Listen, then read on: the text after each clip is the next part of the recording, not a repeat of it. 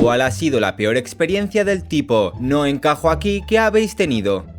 Yo quería aprender a tocar la guitarra y me enteré de que había una clase de iniciación para adultos. Llamé y me dijeron que sí, que había un grupo mixto y que nos veríamos por la mañana. Genial. Llego a una pequeña iglesia y entro. El chico me dice, bienvenido, toma asiento y empezaremos en un minuto. Por favor, tened en cuenta que soy el primero en llegar y que los asientos eran diminutos, pero no pensé nada en ese momento. Simplemente asumí que esos asientos eran los únicos que había disponibles. En el minuto siguiente, un grupo de niños pequeños se apresuran a ocupar sus lugares con sus guitarras. El profesor empieza a dar clase. Yo me siento incómodo porque yo era como Tom Hanks en la película Big y yo quería salir lo antes posible de ahí, pero soy demasiado educado para levantarme y marcharme. El profesor anuncia que subiremos al escenario al final del día para mostrar lo que hemos aprendido. Tened en cuenta que todos estos niños eran 10 veces mejores que yo con la guitarra, pero en ese momento yo estaba ya comprometido y quizás la cosa no fuera tan mal al final de todo, hasta que la puerta se abre y todos los padres entran a ver el show. Así que ahí estaba yo, sentado en una sillita, con las rodillas más altas que la cabeza, rasgueando una melodía que yo no sabía tocar, rodeado de niños de 5 o 6 años y de padres que me miraban con cara de alguien que sabes que se quiere reír. Fue todo muy vergonzoso en ese momento. La mirada de un padre en particular está grabada en mi alma, como una mezcla de intentar aguantar la risa y decir, la has cagado y también de no puedo esperar a contárselo a mis amigos. Esto nunca ha dejado de hacer reír a la gente cuando se lo he contado. Tengo más de 20 años y voy a las mismas tiendas de ropa a las que he ido durante más de una década, pero ahora veo allí a chicas de unos 12 años. Me siento perdida, sin saber dónde comprar. Mi ropa informal no ha cambiado literalmente desde que yo era un adolescente. Mi vestuario profesional es tan diferente de mi ropa casual que parece que hay dos tíos diferentes en mi armario. ¿Cuántos tíos hay realmente metidos en tu armario?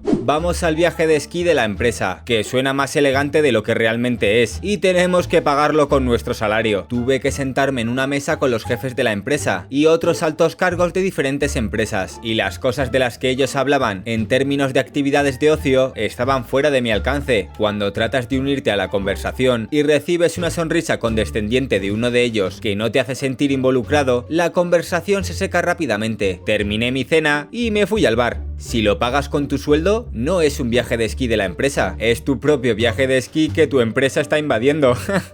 Una vez me entrevistaron para un puesto de trabajo y me llevaron a la oficina para conocer a todo el mundo y ver cómo funcionaba todo, pero era uno de esos lugares en los que se hacen vitores por la mañana. Todo el mundo era muy animado y despiadado, ya que era un trabajo de ventas con territorios competitivos y la energía era demasiado alta. Como trabajador introvertido que soy, además de relajado y poco competitivo, yo no pertenecía 100% a ese entorno. Una pregunta sincera, ¿cómo se consigue hacer carrera en ventas siendo introvertido? Como todo el mundo, la diferencia es que acabas físicamente agotado todos los días. Yo veía mucho Pokémon cuando yo tenía unos 8 años. Fui a una convención local de anime y estaba muy confundida e incómoda. Todo el mundo estaba disfrazado de cosplay y hablando de anime y yo solo me senté allí mirando mis tarjetas Pokémon toda deprimida. ¡No! Eso suena tan triste. Todas las convenciones de anime a las que he ido siempre tenían un área donde probablemente podrías haberte divertido. ¡Demonios! La última vez que fui también tenían un torneo de Pokémon DS, junto a todas las cosas de cosplay. Tuviste muy mala suerte con tu convención. En 2007 fui a lo que pensé que era mi primera reunión de alcohólicos anónimos. Se celebraba en una iglesia y cuando entré en el lugar donde se suponía que iba a darse la reunión, había otros 5 o 6 hombres sentados. Tomé asiento y después de pasar un par de minutos, la reunión comenzó. Si mi memoria es correcta, me pidieron que me presentara. Así que dije, me llamo fulano y soy alcohólico. Después de unos momentos, uno de los hombres me hizo saber que yo estaba en una reunión de anónimos adictos a tener relaciones. Me disculpé y me fui. Me sentí muy raro en ese momento, pero ahora me río de ello.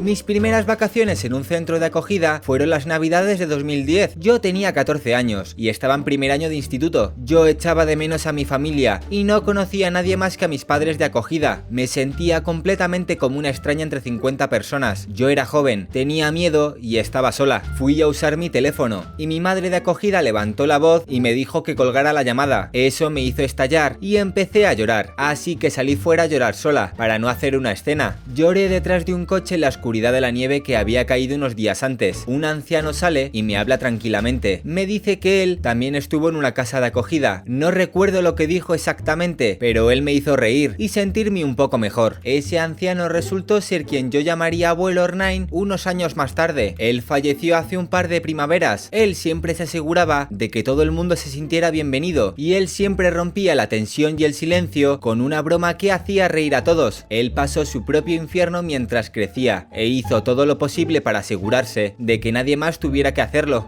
Un amigo me invitó a una fiesta en casa de su amigo. Todo el mundo estaba vestido con máscaras de animales. Era algo así como ir vestido de corbata negra formal, pero usando una máscara de jirafa realista. Mi amigo parecía confundido por el hecho de que yo estuviera vestida normalmente. No he vuelto a hablar con él desde entonces. Todavía no sé qué es lo que pasaba en ese lugar. Me encantaría ir a esa fiesta y llevar un vestido de baile tradicional y una máscara de pelícano comprada en un bazar. Suena tan loco y lirante. Lo dejé todo para dedicarme al arte. Mi sueño ha sido siempre abrir una tienda y simplemente hacer cosas y pintar. Llevo toda la vida dibujando y, sinceramente, no se me da mal. Hace unas semanas me uní a un colectivo de artistas locales. En la primera reunión estábamos mostrando nuestro arte y mi corazón se rompió. Todo el mundo tenía esas piezas de justicia social de nivel de galería y ahí estaba yo con mi arte de aficionado. Siempre he luchado con la confianza y el síndrome del impostor, pero eso me golpeó fuertemente en lo muy fuera de mi liga que era este grupo. Me mantengo en él porque creo que me retará a expandirme y a crecer, pero demonios, me siento incompetente cada vez que los veo. Para mí también es siempre desalentador ver el arte de otras personas, pero la mayoría de los artistas se sienten así. Existe la posibilidad de que la mitad de la gente que esté allí encuentre tu arte mejor que el suyo.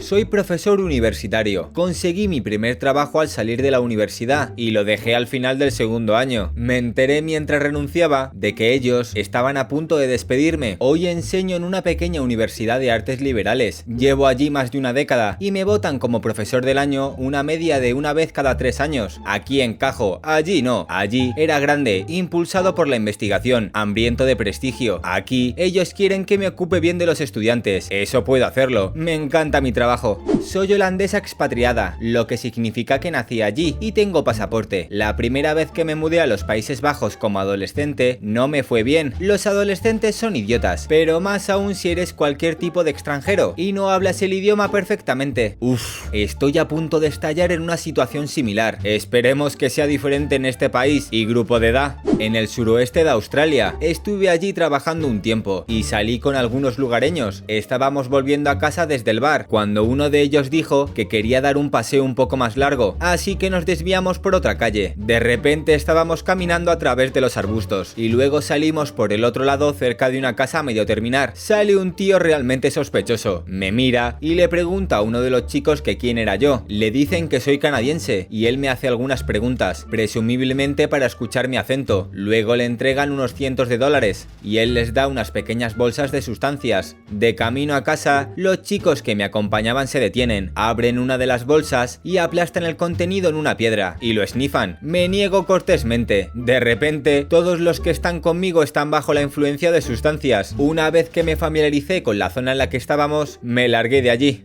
Recientemente me he trasladado a China por motivos de trabajo. China está bien y todo, la comida es excepcionalmente agradable y el coste general de la vida es significativamente menor. Aunque hablo algo de mandarín y estoy algo familiarizado con China porque mi madre es china, a menudo siento las diferencias, como lo ajena que es esta cultura para mí. Es una sensación muy extraña, ver toda esa gente que se parece a mí, pero que es completamente diferente. Soy hindú, pero nací y me crié en Estados Unidos, y visité la India cuando yo tenía 7 años, y de nuevo cuando yo tenía 18. No recuerdo muy bien la primera visita, pero la segunda vez tuve exactamente la misma sensación que has descrito. Mi madre nació en un pueblo, y si mi padre no hubiera decidido hacer su máster en Estados Unidos o no hubiera conocido a mi madre, probablemente yo habría tenido una vida completamente diferente.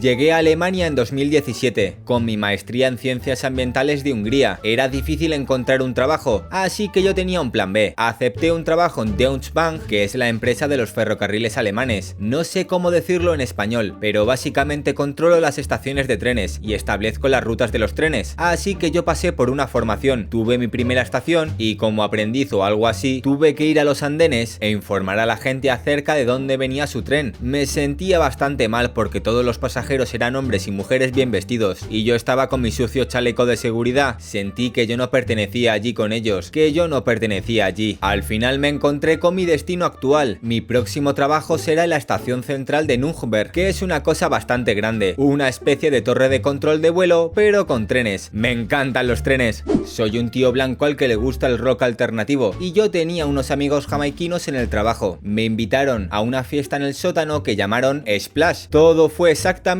como se ve en el vídeo de Saint Paul de la canción Get Bushy. Me encantó y todo el mundo era muy guay. Pero tío, yo sentía que sobresalía.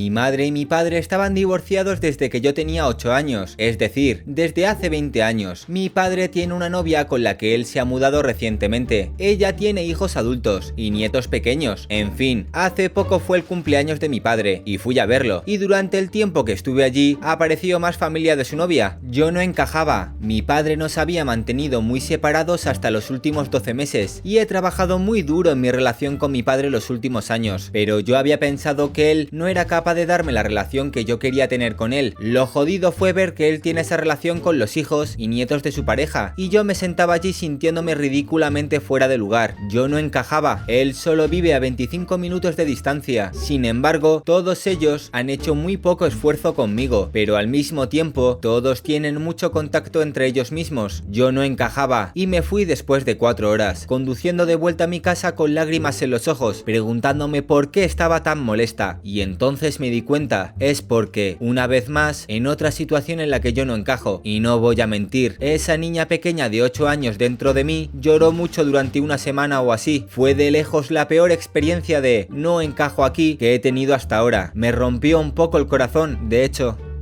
Muchas gracias por ver este vídeo. Si tenéis alguna historia similar, no dudéis en compartirla en los comentarios. Si os ha gustado el vídeo, darle a like y suscribíos para no perderos ningún vídeo más. El vídeo fue narrado por Chus y hasta mañana.